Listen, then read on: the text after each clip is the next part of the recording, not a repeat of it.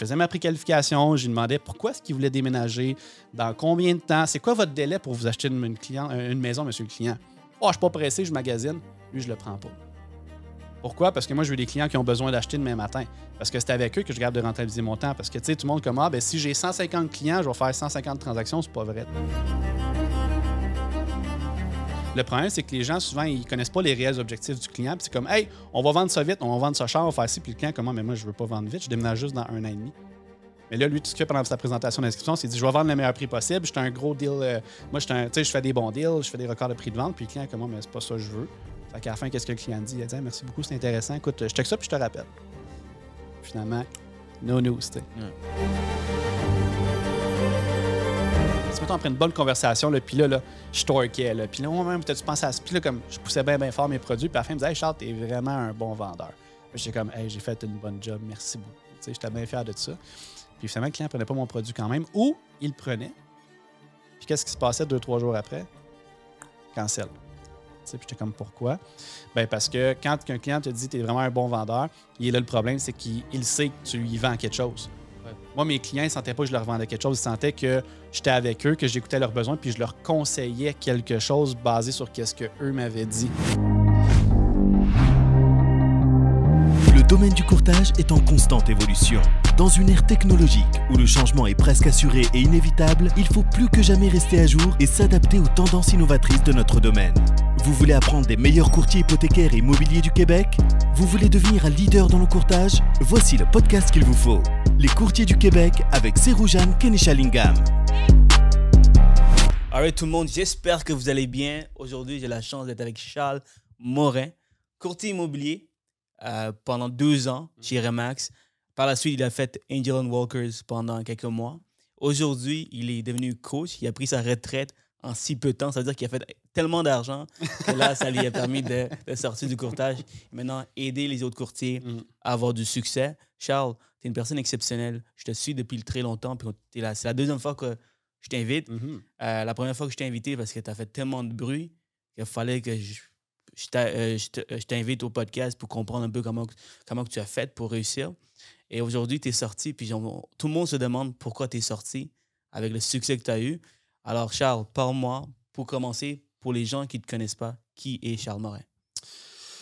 Ah, ben pour ceux qui ne savent pas qui est Charles Morin, je pense qu'on a déjà, en fait, on a déjà fait un podcast ensemble euh, en 2020. Je pense que ça l'explique très bien, en fait, qui est Charles Morin, aller jusqu'à ce moment-là. Donc, on peut réitérer rapidement, mais Charles Morin, c'est un entrepreneur en série, pilote d'avion, euh, j'ai eu des restaurants, j'ai eu des business d'importation, distribution, j'ai eu euh, compagnie de coaching déjà dans le passé aussi. J'ai été dans l'automobile, j'ai été dans le financement, j'ai fait plein de choses. Et puis par la suite, mais la vie m'a apporté dans le courtage immobilier où est-ce qu'on s'est rencontrés. Je me rappelle justement au podcast, euh, c'était pendant le, COVID. Pendant le COVID. Pendant le COVID, si on peut faire, je pense qu'on peut mettre une petite image à côté. J'étais avec ma chemise hawaïenne, blanche et noire. J'avais les cheveux pas coupés, les lunettes et tout dans, mon, dans, mon, dans ma cour arrière. Fait qu'aujourd'hui, je me suis dit, j'allais me forcer un petit Pourtant, peu. Pourtant, c'est un très bon podcast. Les gens ont, adoré, Donc, euh, c'est pas juste une question d'apparence. Effectivement, une chance. donc, aujourd'hui, je me suis j'allais me forcer un petit peu pour m'habiller euh, pour toi. Donc, euh, merci beaucoup pour l'invitation encore. Effectivement, c'est la deuxième fois qu'on se rencontre. Donc, je suis très, très honoré d'être là. Mais puis là, pour répondre à ta question, ben, c'est ça. Charles Morin, ben, c'est toute l'histoire qui s'est passée jusqu'à temps qu'on se rencontre. Puis par la suite, ben, là, tombé dans le courtage immobilier en mars 2020 en plein COVID, en fait, j'avais déjà à ce moment-là une autre compagnie d'importation-distribution. Donc, euh, pendant ces huit mois-là, j'étais encore actif comme vice-président dans l'autre compagnie, en plus d'être chez Remax. Euh, eu quand même des très, très bons chiffres pour ceux qui connaissent un petit peu, en fait, les, prix chez Remax. J'ai fait mon platine à temps partiel euh, et en huit mois chez Remax. C'est quand même... Platine pour peut-être quelqu'un qui est à Sutton, qui est à D'ailleurs, c'est quoi platine? Euh, ben, en fait, euh, platine, pour parler de chiffres, c'est entre 250 000 et 500 000 euh, de revenus bruts. Quand je dis qu'il avait fait assez d'argent pour prendre ta retraite, voilà pourquoi. Donc, wow, 250 000 à 500 000, excellent. Exact. En huit mois. En huit mois. Donc, ça m'avait donné à peu près une quarantaine de transactions. donc, j'étais quand même très content de mes chiffres à ce moment-là, sans trop nécessairement mettre un chiffre exactement sur qu'est-ce que j'ai fait en termes de revenus, mais ça donne quand même une bonne idée. Et puis, par la suite, je suis vraiment tombé à temps plein en immobilier. Donc, j'avais revendu. En fait, j'ai terminé mes opérations dans mon autre compagnie. Et puis, j'ai commencé à temps plein en décembre, euh, en fait, en janvier 2021. Donc, là, au mois de mai, je m'en rappelle, au mois de mai, je me rends compte que j'ai déjà fait plus que mon platine en quelques mois. Euh, j'avais déjà plus d'une quarantaine de transactions à mon actif. Donc là, mais sauf que je vais vous dire, j'étais vraiment, mais vraiment brûlé. J'étais comme, qu'est-ce qui se passe? J'étais tout seul en plus là-dedans. J'avais plus ou moins une adjointe. Puis déjà une quarantaine de transactions en même pas 4-5 euh, mois pour un courtier qui commence. La gestion de ça, c'était wow, tout simplement. Mhm. Euh, et puis j'ai pris un pas de recul parce que je me suis rendu compte que j'aimais pas la façon que ma business fonctionnait.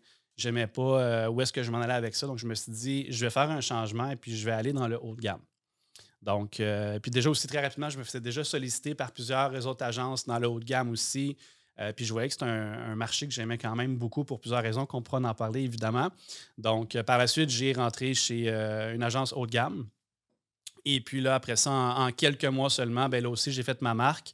j'ai été là, en fait honoré par la plus haute distinction, en fait, ben, c'est Angle Walkers. Là, où est-ce que j'étais? mentionné au début du podcast. Donc, Ah, c'est vrai!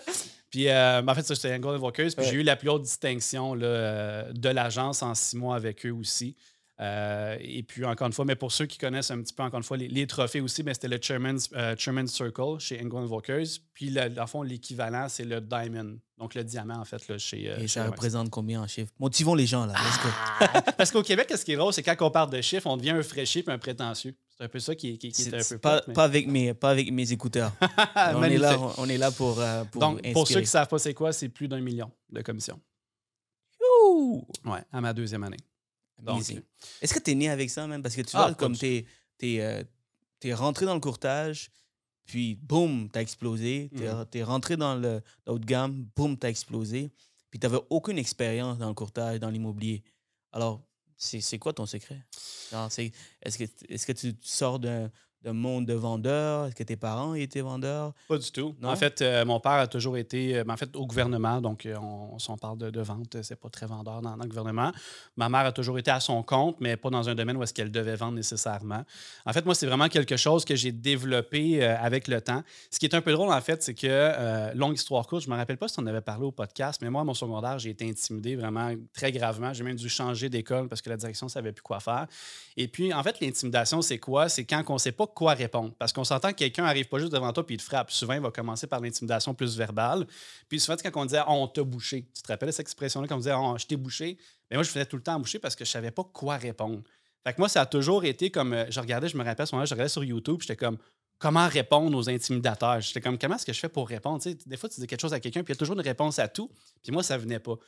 Fait avec le temps, je me suis dit peut-être si je vais en vente, je vais être capable de tuer mon démon être capable comme de combattre le feu par le feu. Fait qu'en me mettant dans la gueule du loup comme ça, j'aurais pas le choix de savoir quoi répondre, devenir un bon vendeur, devenir un bon parleur. Moi, à ce moment-là, pour moi, un vendeur, c'est quelqu'un qui avait une grande gueule qui parlait tout le temps. Ça, c'est quand j'ai commencé. Puis avec les années, ben, je me suis rendu compte qu'effectivement, c'était pas tant, en fait, c'est pas comment tu parles, c'est à quel point tu écoutes. Donc, tant tu as deux oreilles, il y a une raison pour ça, c'est qu'il faut t'écouter deux fois plus que tu parles. Mais c'est vraiment que le temps, puis je me suis formé. J'ai vraiment pris énormément de training. Puis aussi, je me suis permis de me planter assez souvent. Des fois, j'essayais une tactique, je me ah non, ça marche pas. J'essayais d'autres choses. Puis aussi, avec mon background, c'est dans l'automobile, je pense que c'est la meilleure école pour apprendre à vendre. Après ça, bien évidemment, je me suis lancé en restauration. Moi, je connaissais rien là-dedans.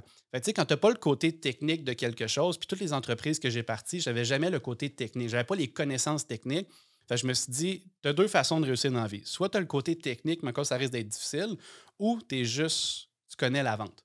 Quand tu connais la vente, tu peux réussir dans n'importe quel domaine.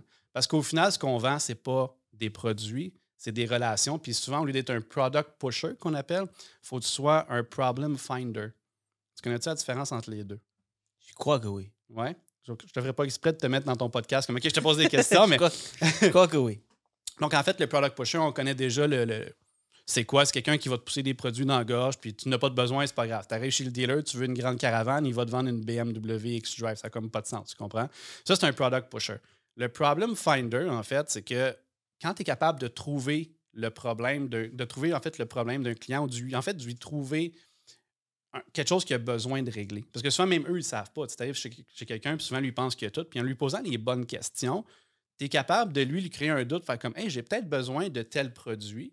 Puis là, ben, à ce moment-là, là, après ça, tu peux lui proposer quelque chose. Fait que moi, à force justement d'étudier là-dedans, puis de faire beaucoup de formations, j'ai lu aussi beaucoup de livres sur la psychologie et pas nécessairement juste sur la psychologie de la vente. Fait que quand tu commences à comprendre comment que les gens réfléchissent, c'est quoi leur processus d'achat aussi, bien ça, tu es capable de t'adapter puis d'apporter une solution qui est vraiment, vraiment intéressante pour eux. Puis c'est ça, je pense, qui a fait toute la différence. évidemment, oui, un peu comme tout le monde, euh, exemple comme toi, on en parlait aussi de, Pierre-Charles Jolicoeur qui a vraiment fait comme un gros boom dans le marché hypothécaire très rapidement aussi. Je me suis mis de l'avant sur les réseaux sociaux. Puis je pense que c'est le point numéro un que très peu de courtiers font, ou peu importe le domaine où est-ce qu'on est, les gens ne se mettent pas de l'avant. Mais tu regardes ceux qui réussissent dans un domaine, qu'est-ce qu'ils font en premier? Ils se mettent de l'avant. Puis ils le font sur les réseaux sociaux, puis ils font des vidéos, puis ils en font tout le temps. Puis après ça, tu veux faire juste ça, c'est pas juste ça que ça prend, ça prend aussi le bon côté vendeur. Fait qu'évidemment, pour un bon service à la clientèle, ça te prend des bonnes techniques de vente aussi, mais il faut vraiment que tu comprennes ton client. Fait que moi, je pense que c'est vraiment ça qui m'a aidé très rapidement à m'instaurer. Puis c'est sûr aussi qu'on a eu plusieurs entreprises, entre autres des restaurants, mais mon service à la clientèle, il était A1 aussi. Tu ne peux pas avoir un resto pour avoir un service qui est boboche. Les gens ne viendront pas, même si tu as des bons produits ou des, bonnes assiettes. Fait que ça, je savais comment servir bien les clients aussi. Je savais comment répondre à leurs besoins. Je savais comment vendre aussi. Puis je me mettais sur les réseaux sociaux. Fait que ça a juste fait comme un effet boule de neige où est-ce que très rapidement, mais ça a pris de l'ampleur. Quelqu'un qui veut commencer dans le courtage avec aucune expérience, comme tu l'as fait, mm-hmm. euh, c'est possible de réussir avec le côté vente et avec l'information. Souvent, ce que je dis à tout le monde dernièrement, là, c'est ma, ma citation préférée. La raison pourquoi quelqu'un fait 500 000, et toi, tu fais 100 000 ou tu fais 50 000, c'est l'information. Hmm. C'est l'information qui te manque. Du moment que tu as cette information, que l'information que Charles a sur la vente, comment vendre, comment influencer les gens, c'est ça, qui, c'est ça que ça prend pour que tu te passes à un autre niveau. La personne qui fait un million par année, toi, tu fais 500 000, il n'est pas plus intelligent que toi. Là, rarement, les gens ont la IQ d'Albert hmm. Einstein ou euh, Elon Musk. Donc, c'est possible d'aller chercher cette information pour aussi le faire. La création de contenu. Dernièrement, j'ai euh, fondé une, une, une, formation que je vais, je vais bientôt le faire. Tout, tout, le monde le voit que c'est possible de le faire. Personne ne prend des actions mm. parce qu'ils ne savent pas comment commencer, comment commencer. Ils ont peur. Ils ont peur des caméras et tout. Donc, c'est une formation pour apprendre aux gens comment vendre tes services mm. à travers la création de contenu. Puis, c'est encore là, c'est une information. Des fois, les gens ne sont pas prêts à payer le, prix pour une formation comme mm. ça. Mais c'est parce que j'ai vois cette information que tu as besoin pour que tu, sautes à l'action. Donc, c'est vraiment une question d'information, guys. Maintenant, parlant de. Tu carbures de, de, de projet, hein, tu mm. sautes d'un projet à l'autre.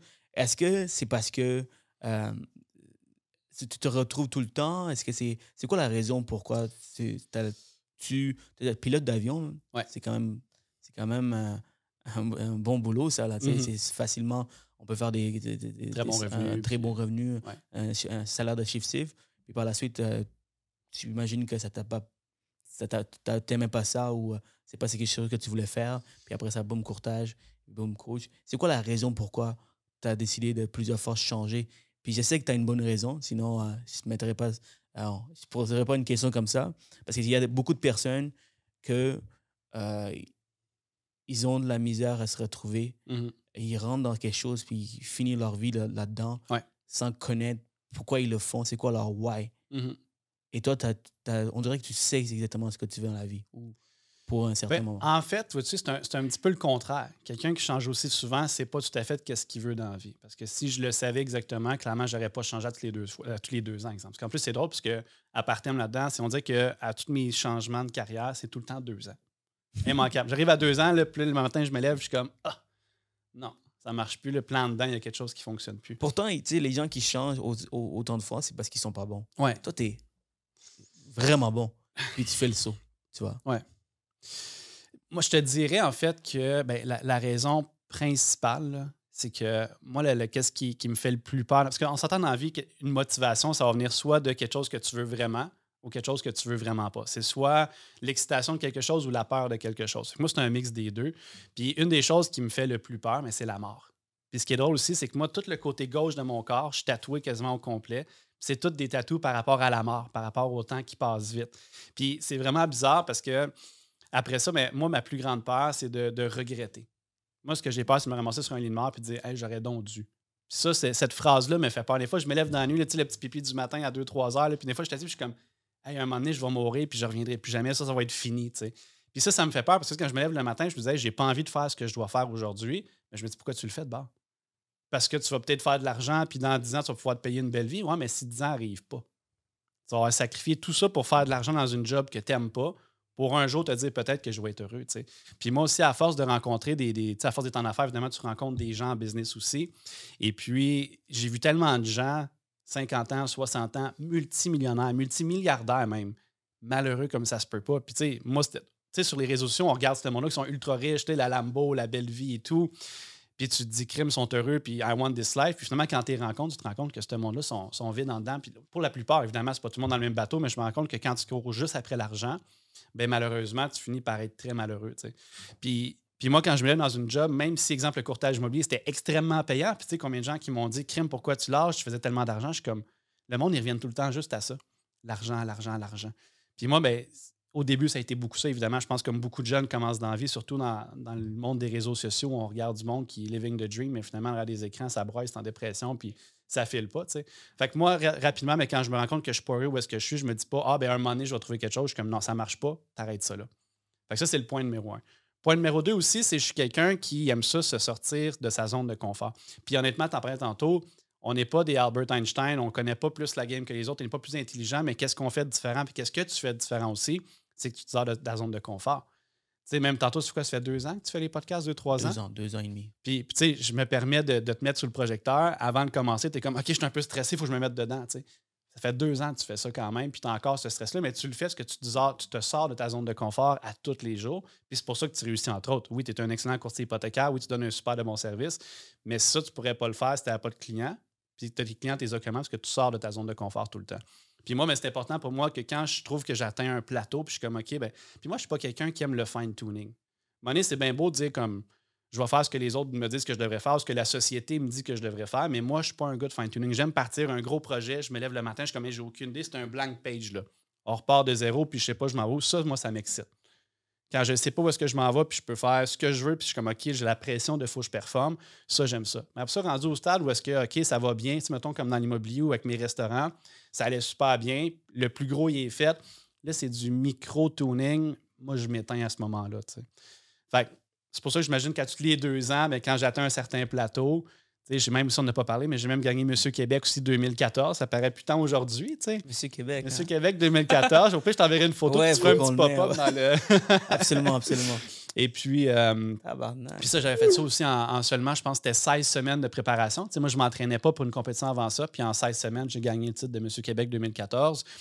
Et puis par après, mais tout le monde me disait, hey, avec la génétique que tu as, c'est sûr que tu gagnes Monsieur Canada, Monsieur Canada dans une coupe de mois.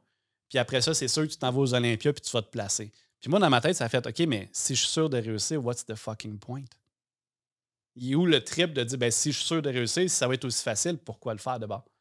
Puis c'est quoi, j'ai arrêté de m'entraîner. Puis extrémiste comme je suis, je me suis mis à manger du McDo pour être sûr que je ne retourne pas là. Ça fait que McDo, Tim Horton, AEW, name it. J'ai comme fait OK, on met ça de côté. Puis le monde était comme il est rendu au charme, mais il avait complètement lâché. Ça parce que je le savais que vu que j'allais le faire, ça ne m'allumait plus en dedans. Fait que moi, ce qui m'allume beaucoup, c'est de changer de domaine ou de changer de peu importe de, pour faire quelque chose que je ne connais pas. Pour moi, euh, Charles, tu m'inspires beaucoup. Parce que des fois, il faut rencontrer du monde comme toi pour, pour se questionner un peu sur qu'est-ce qu'on fait, est-ce qu'on aime vraiment ça. Puis on dirait que tu vis la vie, toi. Tu vois, parce qu'il y a beaucoup de personnes qui, qui restent là encore mm des années et des années et des années. Ça sort dans le courtage hypothécaire, ça sort dans le courtage immobilier. Des fois, peut-être qu'on le fait pour l'argent, puis qu'on n'aime on on pas vraiment ça, puis mm. on continue à le faire parce qu'on n'a pas d'autre choix. Puis toi, je pense que ça, ça c'est ça l'effet que tu vas créer à plusieurs personnes. Le, but du podcast, c'est inspirer pour qu'ils continuent la business, mais aussi en même temps, se questionner est-ce qu'on aime ça, peut-être restructurer un peu notre modèle d'affaires, euh, peut-être prendre moins de business pour restructurer, peut-être engager plus de monde, commencer une équipe. Moi, c'est ça qui me passionne maintenant. Euh, j'essaie la route pour faire 100 millions. Mm-hmm. Mais est-ce que je veux vraiment faire 100 millions? Je ne veux pas. Ce mm. C'est pas une vie que je veux. Maintenant, ce qui m'excite, ce qui me prime, qui, qui me carbure, le pétrole, qui me carbure, c'est comment prendre une personne qui n'a aucune connaissance dans le courtage, qui, qui, vient de qui sort de l'école et je le rends je le rends à quelqu'un qui, euh, qui, a du succès, mm-hmm. qui, qui devient quelqu'un qui, qui, a du, succès, en fait. C'est ça qui me prend. Puis c'est un travail qui est extrêmement difficile. Oui. Extrêmement difficile. Tu dois travailler sur le mindset, tu dois travailler sur les techniques de vente, plein de choses. C'est ça qui me carbure. Mm. Et si je suis capable de faire une personne, je suis capable de faire ça une dizaine de personnes. Ça, c'est mon objectif ultime en ce moment. Alors, euh, et euh, c'est parce que je me suis questionné sur ce que je veux vraiment faire ça. Puis tout le monde, je vois autour de, monde, autour de moi, c'est tout le monde qui, qui veulent faire des 100 millions, 50 millions, ils se concentrent sur le volume. Mm. Donc, c'est pour ça que je voulais vraiment t'avoir pour t'écouter. Au-delà de juste partager avec tout le monde, c'est vraiment avoir cette conversation ensemble. Mm. Je te lève mon chapeau aussi parce que pour ceux qui connaissent un petit peu la pyramide de Maslow, je ne sais pas si ça dit quelque chose. Tu m'as parlé euh, la dernière fois, oui. Oui. Puis, euh, en fait, l'avant-dernière euh, étage de la pyramide de Maslow, c'est le besoin, en fait, d'estime. Donc, ce que ça veut dire, en fait, le besoin d'estime, c'est qu'on veut que les autres nous voient comme étant une histoire à succès. On veut que les gens nous reconnaissent comme étant quelqu'un. Puis, on a besoin de cette estime-là. Mais le dernier point qui est au-dessus, la dernière étage, en fait, de la pyramide de Maslow, c'est le besoin de s'accomplir. C'est un peu bizarre, tu trouves-tu, que le besoin d'estime soit avant le besoin de s'accomplir? Puis les gens souvent ne comprennent pas c'est quoi la différence entre deux. Puis il y a beaucoup de gens en fait qui restent pris dans le besoin d'estime. Le besoin d'estime, c'est quoi? C'est quand on a une grosse égroupe et qu'on fait juste de l'argent dans quelque chose qu'on n'aime pas pour se payer des gros chars, des sacoches Louis Vuitton, des ci, des ça. Mais au final, on va se le dire en plus, là, pour en avoir acheté moi aussi, là, c'est pas des très bons produits. Puis au final, moi, je me suis posé la question à un moment donné, je suis comme, est-ce que je l'achète vraiment parce que j'aime ça puis je trouve que c'est un bon produit ou j'aime l'effet que ça me donne quand les autres me regardent avec mon sac, ceux qui savent que ça vaut genre 1500$ le sac.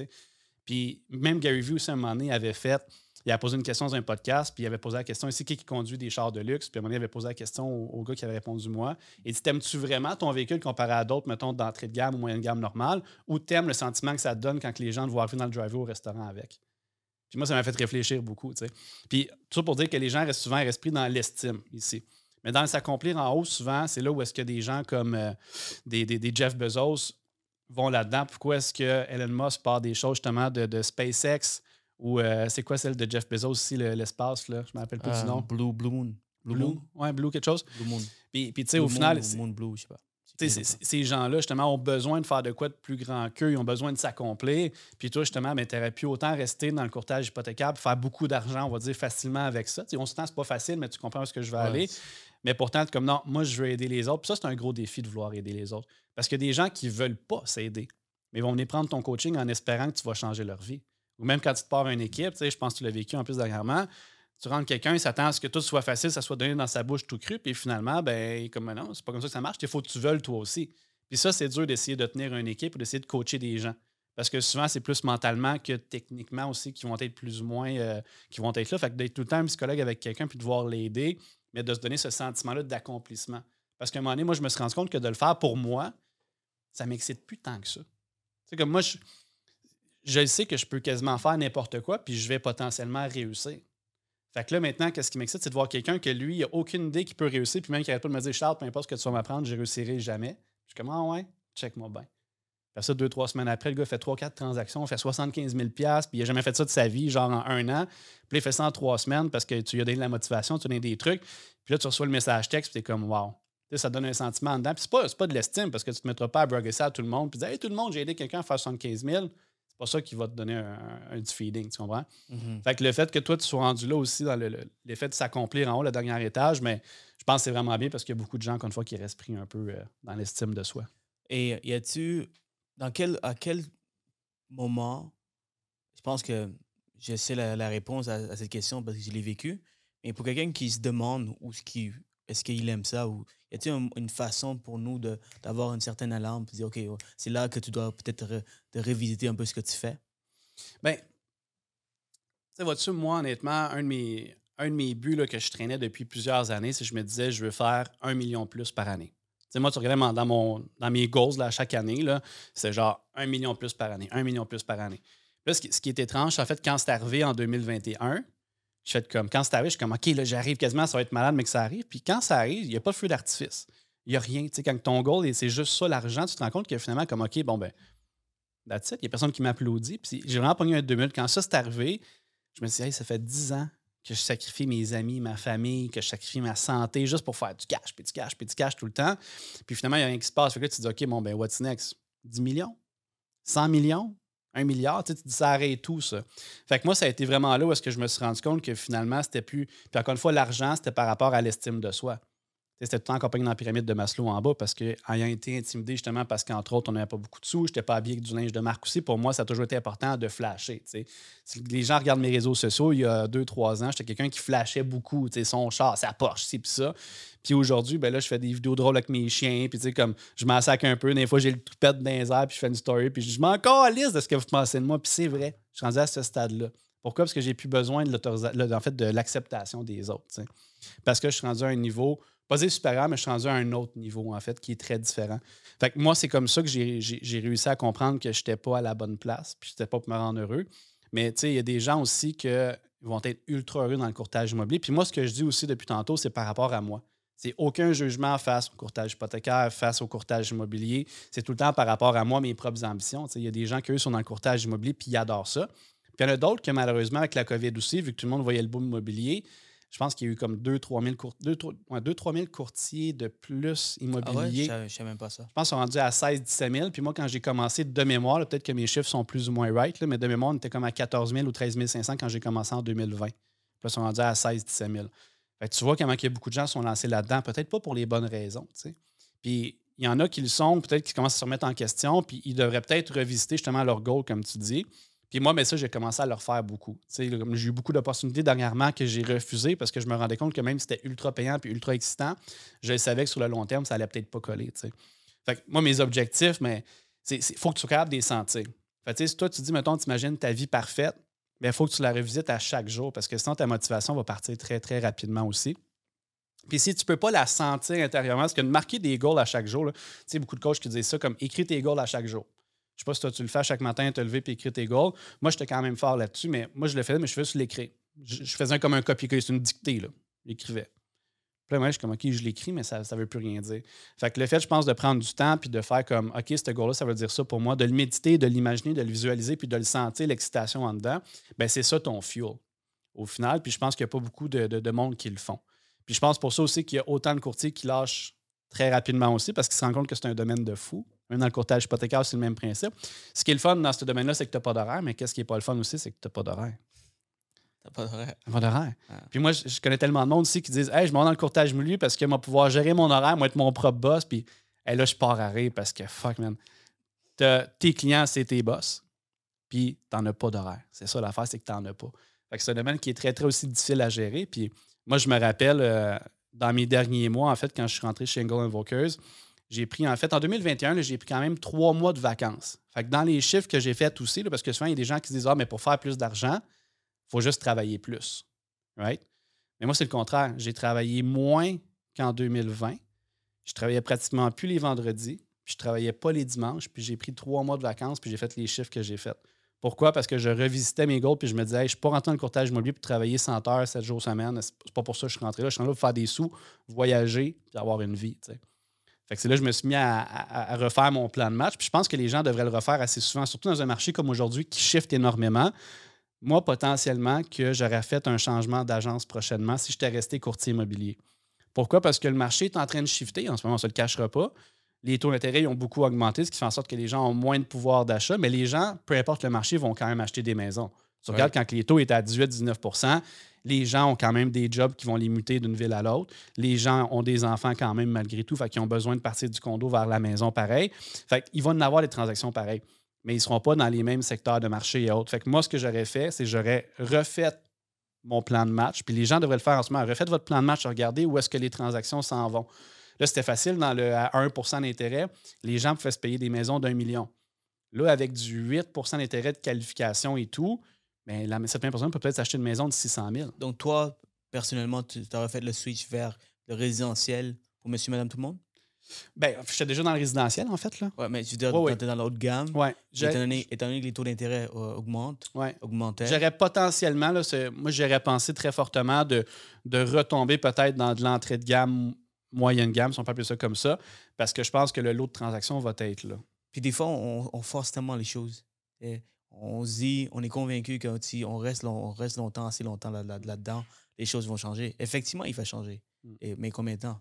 Et quand tu peux juste faire le saut vers quelque chose d'autre, tu sors de ton zone de confort que la majorité ne le font pas. Ouais. Puis boum, justement, c'est smart, qu'est-ce que tu dis? Parce que les gens qui vont acheter les maisons à 10-15 millions, peut-être qu'il y en a qui vont patienter. Un des maisons à 1, 2, 3 millions. On regarde dans les secteurs comme euh, Tremblant ou même Saint-Hilaire, il y avait des délais de vente parfois qu'il fallait jusqu'à 2-3 ans. Les gens signaient des contrats de 2-3 ans parce que ça prenait ça à vendre. Puis avec la COVID, ça prenait des fois 2-3 jours, des fois 2-3 semaines, dépendamment pour des maisons de plusieurs millions. Mais dans un marché standard, si on regarde avant 2020, 2019, ça prenait beaucoup plus de temps. Fait que là, tu te dis, est-ce que moi, j'ai envie d'avoir plein de listings qui ne se vendent pas? Bien beau dire, je suis un courtier de luxe haut de gamme, mais si mes listings ne se vendent pas aussi bien, ben, je ne ferais peut-être pas autant d'argent. moi, je le faisais vraiment comme, je le voyais comme une entreprise. Est-ce que ça vient de mon background d'entrepreneur en série? Sûrement, parce que moi, ça a toujours été comment est-ce que je peux monétiser le tout. Puis moi aussi, ce que je regardais là-dedans, c'était pas parce que je vois beaucoup de courtistes, malheureusement, qui travaillent non-stop, travaillent super fort, sont quand même bons, mais ils ne font pas de transactions. Puis tu te poses la question pourquoi, tu sais. Puis c'est parce que ces gens-là ne se rendent pas compte que ce qu'ils ont à vendre, ce n'est pas des maisons, c'est leur temps. Puis moi, je me suis dit comment est-ce que je peux maximiser mon temps.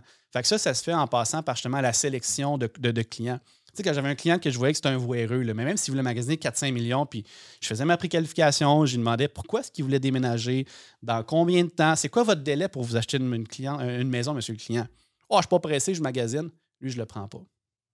Pourquoi? Parce que moi, je veux des clients qui ont besoin d'acheter demain matin. Parce que c'est avec eux que je garde de rentabiliser mon temps. Parce que, tu sais, tout le monde comme, ah, ben, si j'ai 150 clients, je vais faire 150 transactions, c'est pas vrai. Tu sais, combien tu sais qu'on. Même toi, des clients qui t'appellent pour une précale, des fois, puis, ah, oh, écoute, je magasine tranquillement, pas vite, tu sais.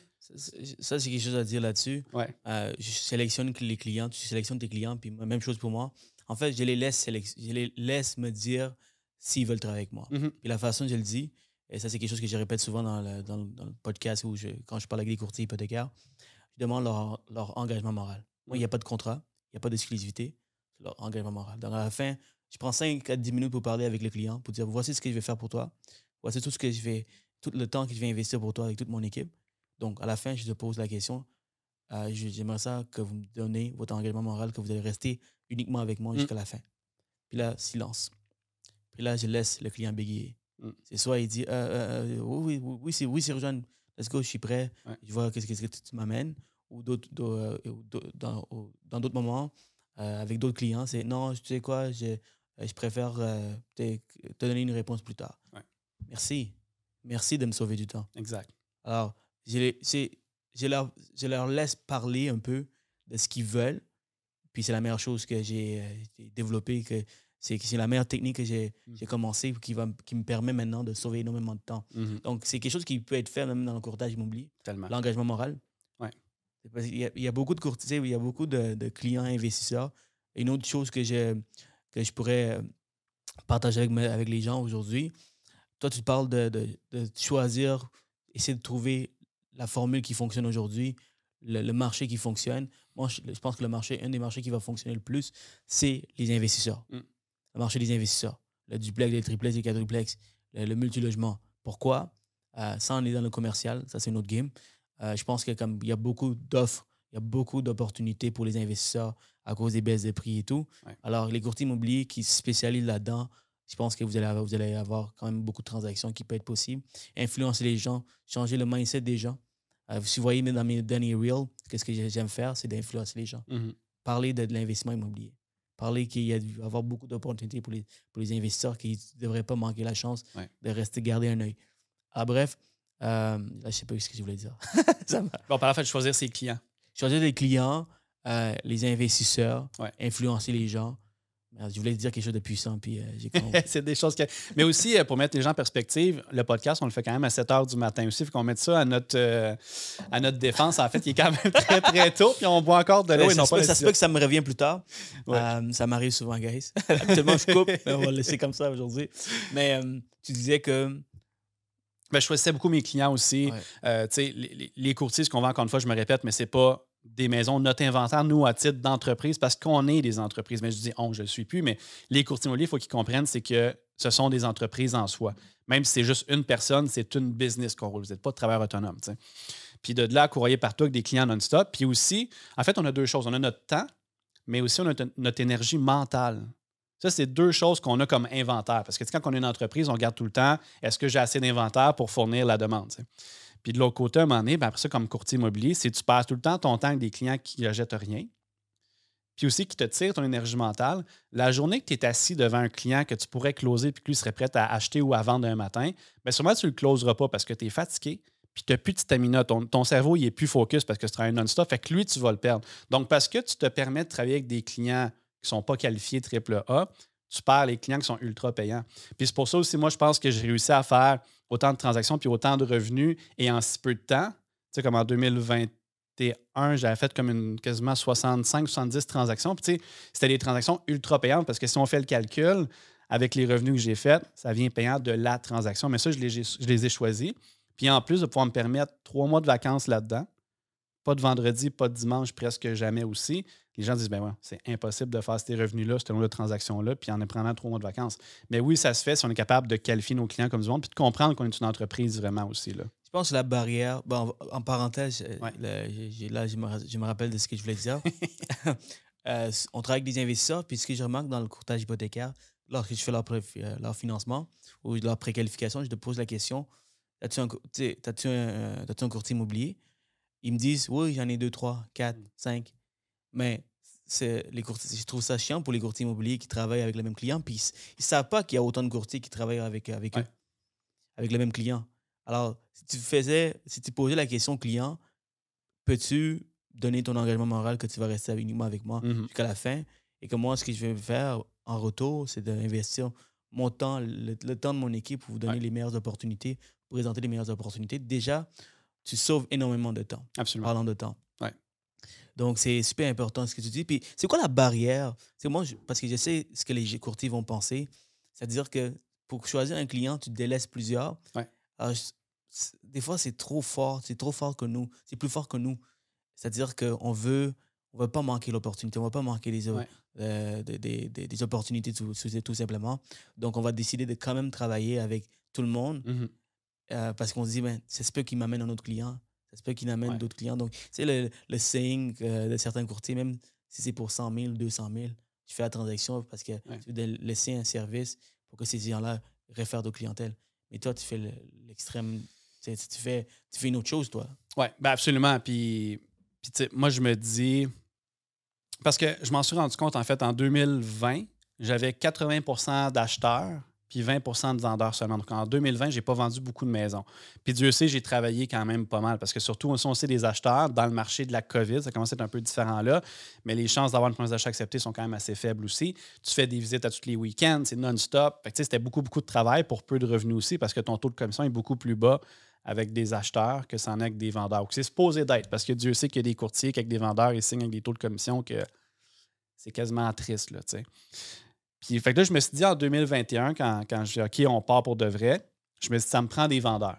Mais des vendeurs, ça se trouve pas du jour au lendemain, right? Puis ça te prend un investissement de temps. Fait que là, c'était quand même difficile pour moi de faire comme OK, je délaisse mes acheteurs qui sont plus ou moins actifs puis on va dire payants pour aller trouver des, des, vendeurs. Fait que là, pendant plusieurs semaines, j'avais quasiment plus de business parce que là, je, je, prospectais, j'avais des rendez-vous d'inscription, puis là, je n'étais pas habitué, je n'avais plus ou moins. Fait que c'est quand même tough au début de comprendre ça, que tu as l'impression que tu pédales dans le vide, puis les gens, actuellement, qu'est-ce qu'ils vont faire? C'est qu'ils vont retourner dans leur vieille, dans leur vieille pantoufle parce qu'on veut tout le temps savoir, on veut avoir un futur qui est euh, prévisible.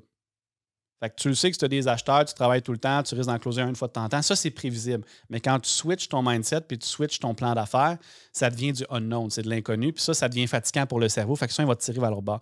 Mais moi, c'est en me rappelant que c'est en ayant des vendeurs que je vais capable une belle business, que je vais capable de prendre des congés, que je vais capable de gérer mon horaire aussi. Parce qu'habituellement, quand c'est toi qui gères le listing, c'est plus facile de refuser des visites telle ou telle journée. Mais quand c'est toi l'acheteur ton courtier, avec ton client acheteur, c'est le vendeur qui te gère. Fait que là, tu vas faire ce que lui dit de faire tout le temps.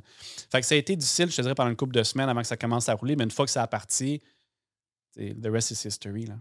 Vraiment. Fait que je pense que les gens doivent juste comprendre que de prendre une décision d'affaires, si Amazon puis Jeff Bezos avaient juste voulu faire du profit, ça ne serait pas ce qu'Amazon est aujourd'hui sais, quand tu lis l'histoire d'Amazon, pendant plusieurs années, il était déficitaire. Il avait beau faire des chiffres dans les milliards, il était quand même déficitaire parce que le gars, il réinvestissait, puis il réinvestissait, puis il réinvestissait. Il avait encore besoin de faire des levées de fonds puis du venture capitalist quand il faisait déjà des millions puis des milliards parce qu'il avait une vision puis il savait qu'éventuellement, il se rendrait où est-ce qu'il en est aujourd'hui. Elon Musk, même principe. Combien de fois est-ce que Tesla a failli passer proche de la faillite? Et pourtant, il avait sa vision, tu sais. Fait que moi, je pense de voir ces exemples-là, tu sais, je veux dire, c'est quand même des, des grands de ce monde. Puis j'en ai un autre à nommer, tu sais, si on regarde Charles Morin, qu'est-ce qu'il a fait? non, non, mais tu sais, je pense que c'est un bon exemple aussi où est-ce qu'après ça, j'ai changé. Puis en 2021, je suis tombé 80% vendeur, puis 20% acheteur. Donc, qu'est-ce que je peux retenir de tout ça ici pour les courtiers? Ce serait de, si vous n'aimez pas ce que vous, faites en ce moment, prenez un, temps, de recul pour peut-être changer un peu votre mindset, aller vers, les, aller vers les vendeurs, puis vraiment travailler sur les vendeurs sans nécessairement se concentrer sur les ben, acheteurs? C'est sûr qu'avec le changement de marché en ce moment, je mettrais un bémol là-dessus. je mettrais un bémol. Pourquoi? Parce qu'en ce moment, les maisons, de ce que j'entends avec mes clients que je coach aujourd'hui, puis ce que je vois du marché, se vendent pas aussi bien. Il y a encore des offres multiples sur certaines propriétés, mais ça commence à ralentir tranquillement. Là, je pense qu'il y a une belle opportunité pour les acheteurs. C'est le temps d'acheter malgré les taux d'intérêt, moi, je pense que c'est le temps d'acheter. Plutôt que de payer 200 000 sur enchère avec un taux de 3% je préférerais payer 50 000 de moins la maison, même avec un taux de 6-7% Parce que de toute façon, nous, les taux, de ce que je me souviens, c'est variable. Ou ça peut être variable. Moi, je suis variable chez nous. moi, ça m'inquiète. c'est du variable, oui. Tu peux je sais qu'il y a du fixe aussi, mais moi, le fixe, moi, personnellement, moi, je préfère du variable. Puis, si tu joues à long terme, c'est meilleur de prendre un variable. Et tu as euh, une gestion de, risque assez, euh, assez élevée. Euh, je pense que j'aime ça, le risque risque, bon voilà. C'est pour ça que tu as pris le variable. Quelqu'un qui est plus confortable, qui va avoir euh, un, budget, qui, veut pas, qui veut respecter, ce serait le fixe, même si on sait tous que dans trois ans, les taux d'intérêt vont probablement descendre. Exact. Tu sais, quelqu'un qui achète aujourd'hui, ben, tu dis, je prends un variable à plus haut taux, mais je paye ma maison 250 000 de moins que ce que j'aurais payé en 9 multiples puis en surenchère il y a quelques mois. Bien, ça, ce prix-là que tu payes de moins, il te suit sur 25 ans? Ton taux d'intérêt va changer dans deux, trois ans. Fait moi, je pense que c'est une belle opportunité pour les acheteurs. Puis je pense que c'est important en pour les courtiers de remotiver leurs acheteurs. J'avais ce speech-là cette semaine avec mes courtiers que je coach, puis je leur disais, c'est le temps de rappeler vos clients puis de leur faire comprendre ce que je vous dis là. Plutôt que de payer une maison à 200 000 en offre multiple en surenchère à du 3 bien, c'est correct de payer 50 000 ou de payer le plein prix aujourd'hui avec du 5, 6, 7% peu importe, parce que sur le long terme, ils sont gagnants quand même. Je crois. Ça, c'est mon opinion personnelle. Non, je crois forcément aussi. si tu es capable de sauver un 100 000 sur le, sur le, prix d'achat, les, gens, dans, le passé, il y a un an ou deux ans, ils achetaient 100 000 de plus à 2 mhm. Aujourd'hui, ils peuvent peut-être acheter une propriété à 100 000 de moins à 6 De 100 000, 6% pendant trois ans, tu ne récupères pas ce 100 000. Là. Mm. Tu ne vas pas chercher un 100 000 d'économie en, tu ne vas pas payer 100 000 de plus à 6% en pendant trois ans. Ouais. Donc, tu économises quand même exact. en négociant le prix à 100 000. Comme tu as dit, sur 25 ans, Puis ça reste pendant 25 ans. Ouais. Puis aussi, tu te places dans le marché. Tu sais, je pense qu'on on le dit tout le temps, le meilleur moment d'acheter de l'immobilier, c'est quand? C'est hier. Hier, aujourd'hui, whatever. Mais c'est maintenant. C'est pas dans, tu ne peux pas timer le marché. Fait que, bref, tout ça pour dire ce que je disais, c'est que le marché commence à changer. Les courtiers doivent commencer, selon moi, à se concentrer, pas à se concentrer, mais à accepter peut-être plus d'acheteurs. Parce que les acheteurs aussi vont commencer à vous permettre d'avoir peut-être du cash flow, parce que les maisons qui ne se vendent pas ou qui prennent plusieurs mois à se vendre, ça se vend dans six mois, ça prend trois mois passer au notaire, tu ne seras pas payé avant neuf mois. Puis il y a beaucoup de gens aussi qui lâchent le courtage immobilier parce qu'ils sont pas capables de gérer le cash flow. C'est difficile. Tiens, mettons, exemple, tu arrives au mois de juin, tout le monde est riche au mois de juin. Tout le monde a leur, leur, commission, puis tout. Le, puis là, ça dépense. Puis là, qui achètent les belles voitures, puis là, les montres Rolex, puis ça. Puis là, au mois de septembre, ils n'ont plus de cheveux. Parce qu'ils ont tout dépensé, ils se rendent compte que, oh shit, j'ai pas de commission qui rentre avant l'année prochaine. Il y a aussi euh, une des raisons pourquoi j'ai.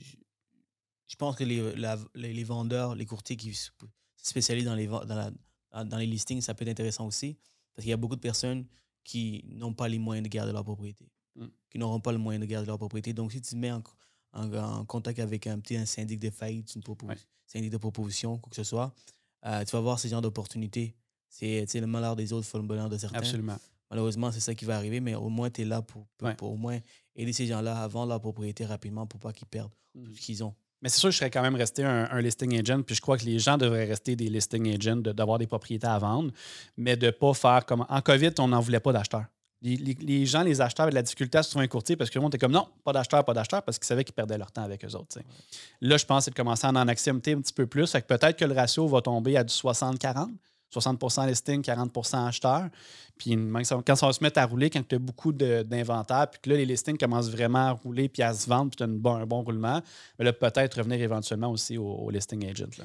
Alors, gars, je vais prendre un petit moment de votre temps pour parler de ma formation sur la création de contenu. Avec le marché qui change, avec les hausses de taux, c'est plus que jamais important de s'adapter et d'être le plus visible possible sur les réseaux sociaux. C'est la raison pourquoi j'ai créé cette formation afin de vous aider à tout vous apprendre sur comment créer du bon contenu, comment vous vendre à travers les vidéos. C'est une formation de deux jours, une fin de semaine complète où je vous apprends sur comment vous vendre à travers les vidéos. On vous apprend où trouver les inspirations, comment vous scriptez vos vidéos pour vous vendre efficacement, quel genre de matériaux vous avez besoin pour faire des vidéos de qualité et plus encore. Je prends seulement 10 personnes, des courtiers immobiliers comme des courtiers hypothécaires et on va passer une fin de semaine ensemble où je vous apprends le tout seulement 10 personnes. Donc, premier arrivé, premier servi pour ma première formation. Et le meilleur pour la fin, on vous fournit vos 6 premières vidéos pour que vous puissiez poster sur vos réseaux sociaux afin de commencer l'année 2023 en force. N'hésitez pas à m'écrire si vous êtes intéressé. Parlons de la psychologie humaine. Oui. Tu vois, c'est quelque chose que tu aimes beaucoup, tu as étudié. Euh, comment tu peux faire pour mieux vendre tes services? Mm-hmm. Mais en fait, tu viens de le dire. Les gens veulent savoir comment vendre. Ils veulent apprendre comment vendre, puis il est là le problème. C'est que les gens veulent savoir comment vendre. Pour être un bon vendeur, au lieu de savoir comment vendre, ce que tu dois comprendre, c'est comment est-ce que le client achète. C'est très différent. Fait qu'au lieu d'essayer d'apprendre comment vendre, essaye d'apprendre comment est-ce que le client y achète, puis tout d'un coup, tout va changer. Puis, tu sais, on a tantôt aussi, je disais, au lieu d'être un product pusher, d'être un, problem finder. Puis moi, je m'étais donné, en fait, comme, loi que si je ne suis pas capable de dire au client, selon ce que tu me dis, c'est aux euh, que tu voulais vendre d'ici tant, de temps ou tu voulais vendre à tel prix, mais voici ce que je pourrais te conseiller. Mais si je n'étais pas de te dire quelque chose par rapport à ce que toi tu me dis, donc je te mettais, en fait, je te peinturais un peu dans le mur en disant Tu me dis ça. Donc, vu que tu me dis ça, mais je te conseillerais ça. Le problème, c'est que les gens, souvent, ils ne connaissent pas les réels objectifs du client. Puis c'est comme Hey, on va vendre ça vite, on va vendre ça cher, on va faire ci. Puis le client, comment, mais moi, je ne veux pas vendre vite, je déménage juste dans un an et demi. Mais là, lui, tout ce qu'il fait pendant sa présentation d'inscription, c'est dit Je vais vendre le meilleur prix possible. Je un gros deal. Euh, moi, je fais des bons deals, je fais des records de prix de vente. Puis le client, comment, mais c'est pas ça que je veux. Fait qu'à la fin, qu'est-ce que le client dit? Il a dit Merci beaucoup, c'est intéressant. Écoute, je check ça, puis je te rappelle. Finalement, no news, tu No news. Fait que le fait de, comprendre la psychologie, comment est-ce que les clients réfléchissent, comment est-ce qu'ils pensent, comment c'est quoi le processus d'achat, moi, ça m'a aidé énormément. Puis ça, ça passe beaucoup par poser des questions. Puis aussi, un petit apartème là-dedans aussi. Tu sais, nous, en tant que courtier, pour nous, c'est juste des transactions. Tu sais, quand tu en fais 50, 70, 100 par année, 300 par année, un moment donné, tu pourras, c'est juste des chiffres. Puis les gens, je pense que les courtiers oublient beaucoup que pour le client, c'est souvent la plus grosse transaction d'une vie. C'est souvent comme le move le plus important. Puis moi, je me rappelle, un de mes coachs, quand j'étais courtier, il me disait Hey, ta présentation d'inscription, il faut que ce soit 15 minutes in and out, t'es sorti avec la signature. 15 minutes? Bonjour, je m'appelle Charles Morin, je suis immobilier, je charge 6% je vends la maison 600 000, signé en bas du contrat. Ça ne marche pas. Mais pourtant, c'est ça, je pense, qui est, beaucoup enseigné présentement, ou c'est un peu l'idée qu'on a, en fait, du, Wolf of Wall Street. Go, on, on, court, on close, mais les clients ont besoin de sentir que tu es humain, que tu es là, que tu les écoutes. Est-ce que des fois, je, bougeais sur ma chaise, que j'étais écœuré, ça faisait deux heures, j'entendais parler de son chien qui était mort, puis ça. Oui, des fois, j'étais comme, OK, j'ai compris l'histoire. J'ai beaucoup d'empathie, mais à un moment donné, je pense que d'être le psychologue, c'est un peu tough mais de prendre le temps de bien écouter les objectifs des clients, de leur poser des questions, puis après ça, de leur apporter une solution qui est vraiment plus adaptée à leurs besoins. Puis moi, les clients, ils aimaient tellement ça qu'après ça, c'était rendu comme mes. C'était comme mes ambassadeurs. Ils aimaient tellement le service avec Charles Morin qu'ils me référaient après ça à tout le monde. Parce qu'aussi, d'avoir du repeat business, c'est une chose, mais d'avoir des clients qui sont loyaux et qui te réfèrent des gens, ça en est une autre aussi. Fait tu as deux façons de faire dans la vie. Tu peux soit manipuler les gens ou tu peux être dans leur équipe, puis les conseiller, puis être comme leur partenaire d'affaires après. Puis quand je parle de manipuler, ça peut être de dire hey, si je te le fais à 4% tu me prends dessus. Ça, c'est de la manipulation. Ça, c'est pas de la vente. C'est pas de la vraie vente. Ça, c'est le product pusher. Hey, tu veux pas vendre, tu veux, veux pas m'acheter, tu veux pas me prendre comme client, whatever, OK, parfait, mais si je te le fais à 4, tu le prends dessus. Tu arrives au dealer, là, ouais, mais Charles, je veux pas avoir de grande caravane. Ouais, mais si je te fais 15 000 de rabais, tu, tu le prends dessus. Ça, c'est de la manipulation. Puis ça, les gens, n'aiment pas ça. Il y en a beaucoup qui vont le faire quand même parce qu'ils n'ont pas eu la chance d'avoir un courtier professionnel qui leur apporte des solutions puis des, bons conseils. Puis à quel point aussi, comme moi, je signais quasiment tous mes mandats à 6% de commission. Puis Dieu sait que pendant le COVID, avec des nouveaux courtiers aussi qui rentraient, qui crevaient de faim, on a vu du 2, on a vu du 3, on a vu des je garde juste 1, je donne 1,5 pour ceux qui sont dans le courtage immobilier, vont comprendre qu'est-ce que je veux dire. Il y en a beaucoup de ça. Puis moi, malgré le fait que je me battais en compétition souvent contre des courtiers à rabais à du 3-4% j'étais capable de signer mes mandats à 6 Et ça, peu importe le prix, que ce soit des listings de, millions, que ce soit des listings. Mais parfois, c'est pas vrai. Plus facile dans le haut de gamme que dans le bas de gamme, mais ça, on pourrait revenir. Mais parce que je leur apportais plutôt, je leur trouvais des, problèmes avec eux, parce que je leur apportais des solutions. Fait que ça, cette psychologie-là, cette façon d'apporter des, solutions à la table, les gens sont comme OK, le gars, c'est un vrai professionnel, c'est pas juste un product pusher. ça, c'est puissant pour vrai. Mm. Euh, ça permet de, de, de, réfléchir un peu ce que nous, on fait, ce que moi, je fais personnellement. Et ça, ça me permet de réviser certains aspects de mes stratégies de vente.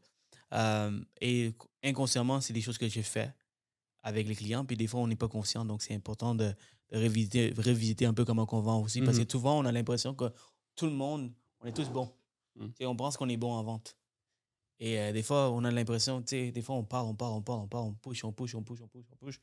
Puis euh, finalement, on ne réalise pas qu'on n'a jamais écouté le client. Mm. Puis moi, tu me fais penser à un point aussi, là, parce qu'un peu comme toi, je risque de l'oublier sinon. Mais euh, souvent, moi, je prenais comme un, compliment le fait que les gens, dans le temps, me disaient Hey, t'es vraiment un bon vendeur. Tu mettons, après une bonne conversation, puis là, là, je torquais. Là, puis là, moi, même, tu pensé à ce. Puis là, comme je poussais bien, bien fort mes produits. Puis à la fin, ils me disaient Hey, Charles, t'es vraiment un bon vendeur. J'étais comme, hey, j'ai fait une bonne job, merci beaucoup. J'étais bien fier de ça. Puis finalement, le client ne prenait pas mon produit quand même, ou il prenait. Puis qu'est-ce qui se passait deux, trois jours après? Cancel. Ça, tu sais, dans l'immobilier, c'est peut-être plus ou moins vrai. Souvent, les gens vont juste te dire Hey, c'est super intéressant, écoute, j'en parle à ma femme, puis je te reviens. Mais dans le temps que je vendais des produits, mettons, physiques, en automobile, peu importe, les gens, une assurance, ils le prenaient. Puis deux, trois jours après, la compagnie d'assurance m'appelait pour dire que le client avait cancellé le produit. Tu sais, puis j'étais comme Pourquoi?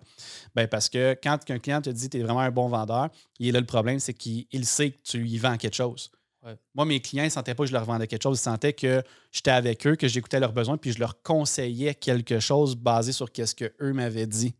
Fait que ça revient à ce que je te disais tantôt, que si je ne peux pas dire, basé sur ce que tu me dis, Seroujan, tu devrais faire ça, ça, ça, mais ben, je le disais juste pas. Puis aussi, il y a beaucoup de gens, j'en parle encore cette semaine avec une cliente, elle me dit Oh, moi, je pose beaucoup de questions à mes clients quand je visite avec eux. Je suis comme OK, tu poses des, questions, mais tu les écoutes-tu? Qu'est-ce que tu veux dire? Je suis comme, ben, tu poses des questions, est-ce que vous regardez dans le secteur ici? Est-ce que, Mais est-ce que tu les écoutes? Parce que tu utilises ce qu'il te dit comme effet de levier après, tu? Elle me dit non tu poses des questions comme un vendeur. Tu sais, ça paraît bien. Quelqu'un te pose des questions. Hey, tu sais, quelqu'un t'appelle au téléphone, là, puis c'est Desjardins. Oui, bonjour, c'est euh, Cynthia de Desjardins. Comment ça va? Déjà, par exemple, tu me demandes comment ça va. Je te connais pas. Moi, te dire, hey, ça va vraiment mal. Tu vas me dire, ah ouais, hein? on se connaît pas, mais euh, qu'est-ce qui se passe aujourd'hui, M. Morin? C'est des questions que le monde, il semble que c'est pas sincère. Fait que ça, dans le vaisseau, c'est notre discours. Mais c'est juste ça pour dire, quand un client te dit, tu es vraiment un bon vendeur, c'est pas un compliment. Il sent que tu viens d'essayer de vendre quelque chose, puis tu es brûlé. Juste un, un, un de commission maintenant. Oui. Donc, euh, une des difficultés des courtiers, c'est de vendre le 6% le 5 mhm. C'est une des raisons pourquoi il y a des modèles d'affaires à 1 des modèles d'affaires à 2 Peut-être qu'il y a des courtiers qui nous écoutent aujourd'hui qui sont à 1 ou 2% Peut-être que tu peux influencer mhm. leur, euh, leur mentalité, leur façon de penser. Je pense que c'est une médecine qui existe puis que ça va toujours exister, mais euh, si tu peux faire plus d'argent, why not? Puis croire que tu amènes vraiment de la valeur parce que eux, selon eux, ils sont convaincus aussi que 100 Avant, vendant 1% c'est mieux pour le client. Ils, ont, ils, ont, ils, reçoivent assez pour donner sur leur service, mais au contraire, la personne qui vend à 6% il pense la même chose. Alors, il y a quelque chose qui ne va pas là. Ben, je pense que si, si tu regardes mes réseaux sociaux, quand j'étais courtier, j'étais reconnu pour faire beaucoup de records de prix de vente. C'était ça mon image de marque. C'était des records de prix de vente, puis des gros records de prix de vente qui sont encore actifs aujourd'hui. Donc, ça, ça passait par plusieurs stratégies que j'utilisais, évidemment. Puis ça, de bien l'expliquer aux clients. Parce que souvent, les clients, évidemment, ils cherchent des taux de commission. On va se le dire. Même aussi, même affaire pour un courtier hypothécaire, les clients, souvent, tout ce qui magasine, c'est un taux. En fait, ils ne savent pas à quoi poser comme ah question au-delà du taux d'intérêt. Puis, puis c'est legit aussi. Je disais, mais moi, avant d'être courtier aussi, j'étais un client. J'ai vendu des maisons, je l'en ai acheté aussi. Puis moi aussi, je me laissais souvent avoir par le taux.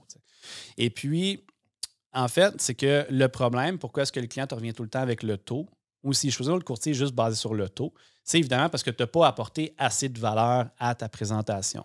Donc, si on a besoin de faire un gros travail sur comment est-ce que je peux apporter plus de valeur à ma présentation, mais aussi sur un autre point très important, c'est que le client, souvent, quand il dit Ouais, mais lui, il me charge 4, toi, tu me charges 6, lui, me charge 5, mais ça, c'est que le client, souvent, il va se baser sur un prix de vente qui est identique.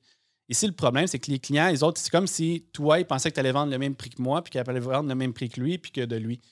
Mais réellement, c'est quand tu prends le temps que ton client de lui expliquer que les maisons ne se vendent pas le même prix, puis de lui montrer, en fait, quand tu lui montres les comparables vendus, on rentre un peu dans le technique pour les courtiers immobiliers, mais moi, mon truc qui était magique, c'est quand je leur montrais des comparables vendus de leur propriété. Regarde, le voisin s'est vendu tel prix, lui s'est vendu tel prix. C'est je marquais aussi le pourcentage de différence. Parce que dire, ah, lui s'est vendu 50 000 de plus, lui s'est vendu 100 000 de moins, c'est correct, mais de mettre un pourcentage à côté. Fait dire, lui s'est vendu 10 de moins, lui s'est vendu 15 de plus, puis mettons, tu regardes, OK, quasiment dans le même temps. Fait que je veux pas le marché était quasiment identique.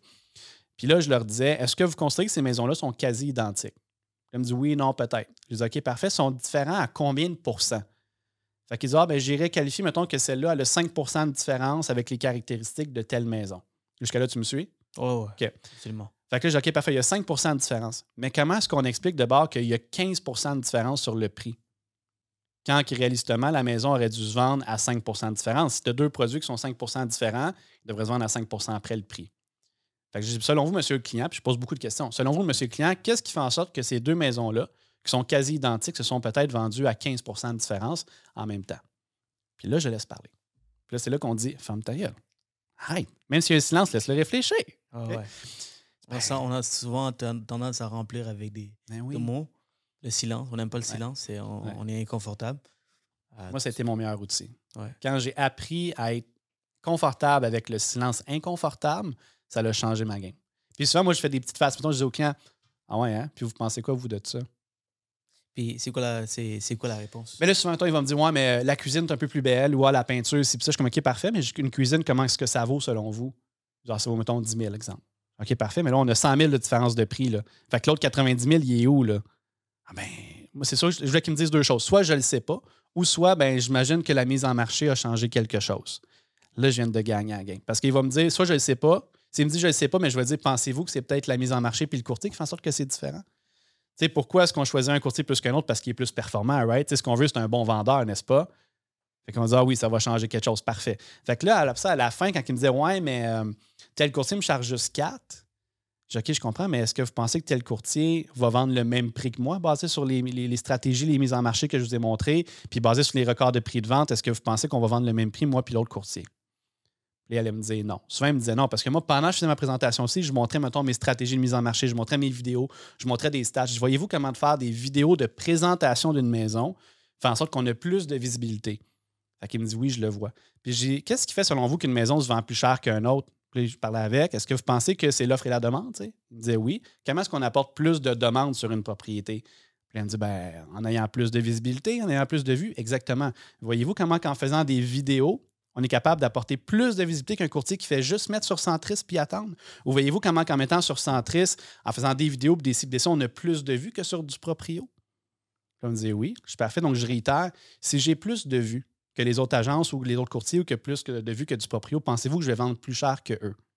Il n'y a pas le de me dire oui parce qu'il me dit, a 30 secondes, qu'en ayant plus de visibilité, j'allais vendre plus cher. Mais ça, j'ai posé la question. Fait que là, il me dit ouais. Fait que là, maintenant, éclairez-moi, je ne comprends pas parce que vous comparez encore mon taux de commission avec celui de l'autre. Mais clairement qu'on va vendre plus cher, donc il est où le problème? J'ai envie de changer de domaine.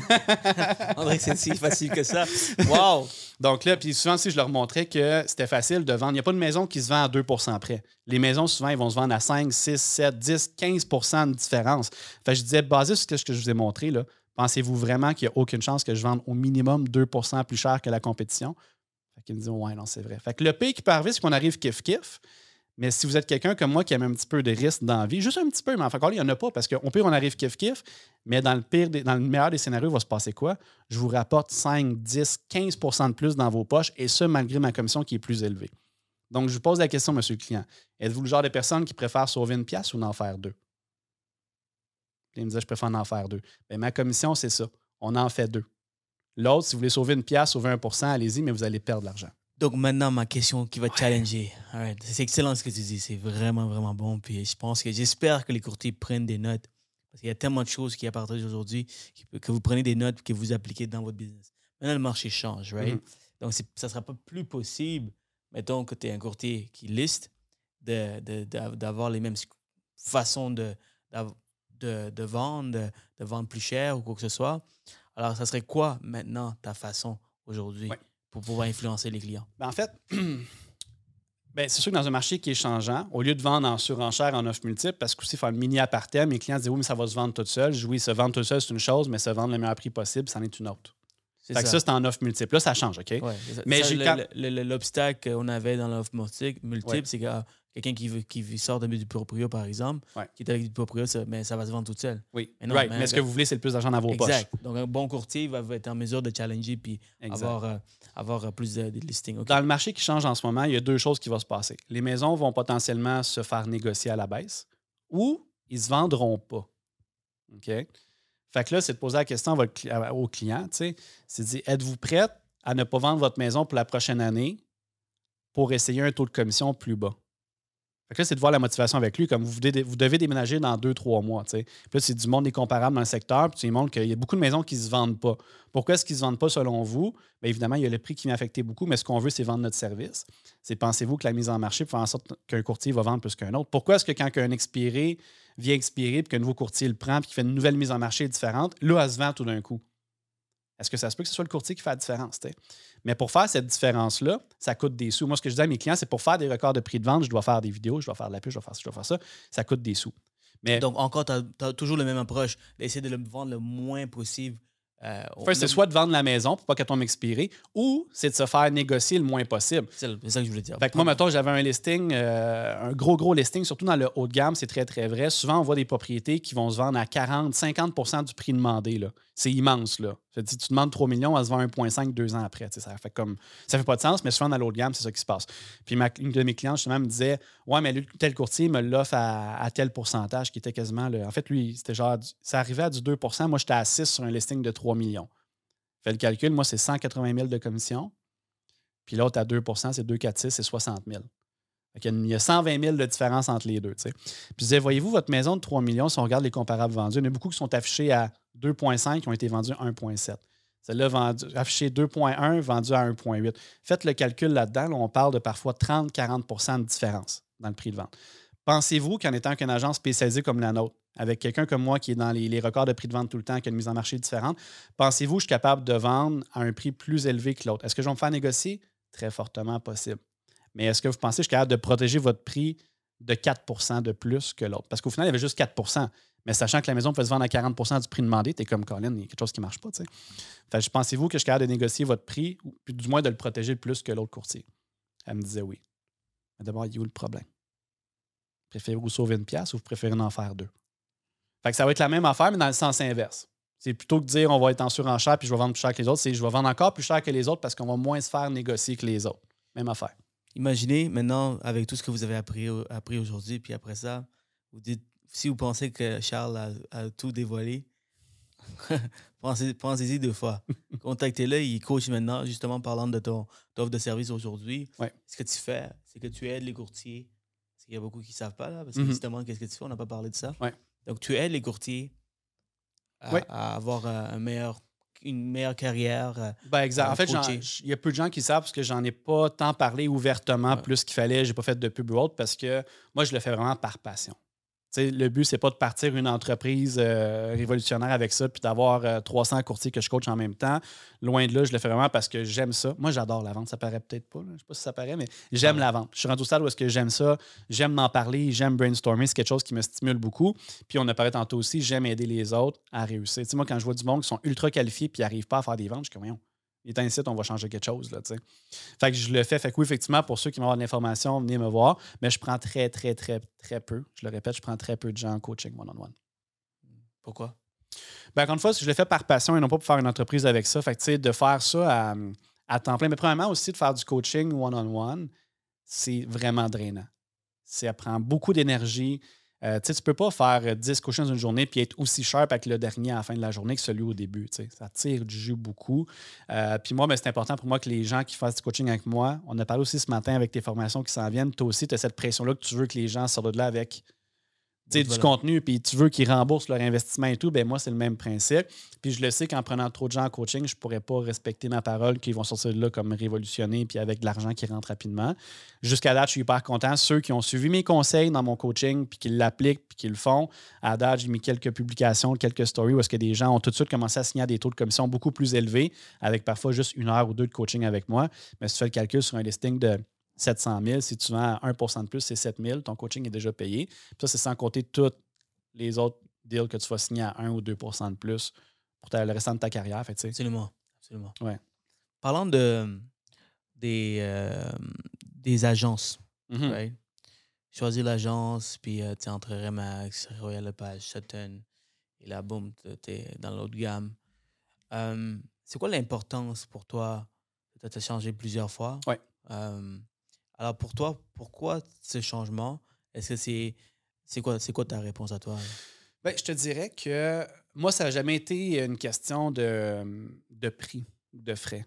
sais, beaucoup de gens que je le vois encore, c'est comme ah, mais je pense aller avec telle agence parce qu'ils chargent moins de frais, vice-versa. Mais encore une fois, une agence, c'est un investissement c'est un allié d'affaires.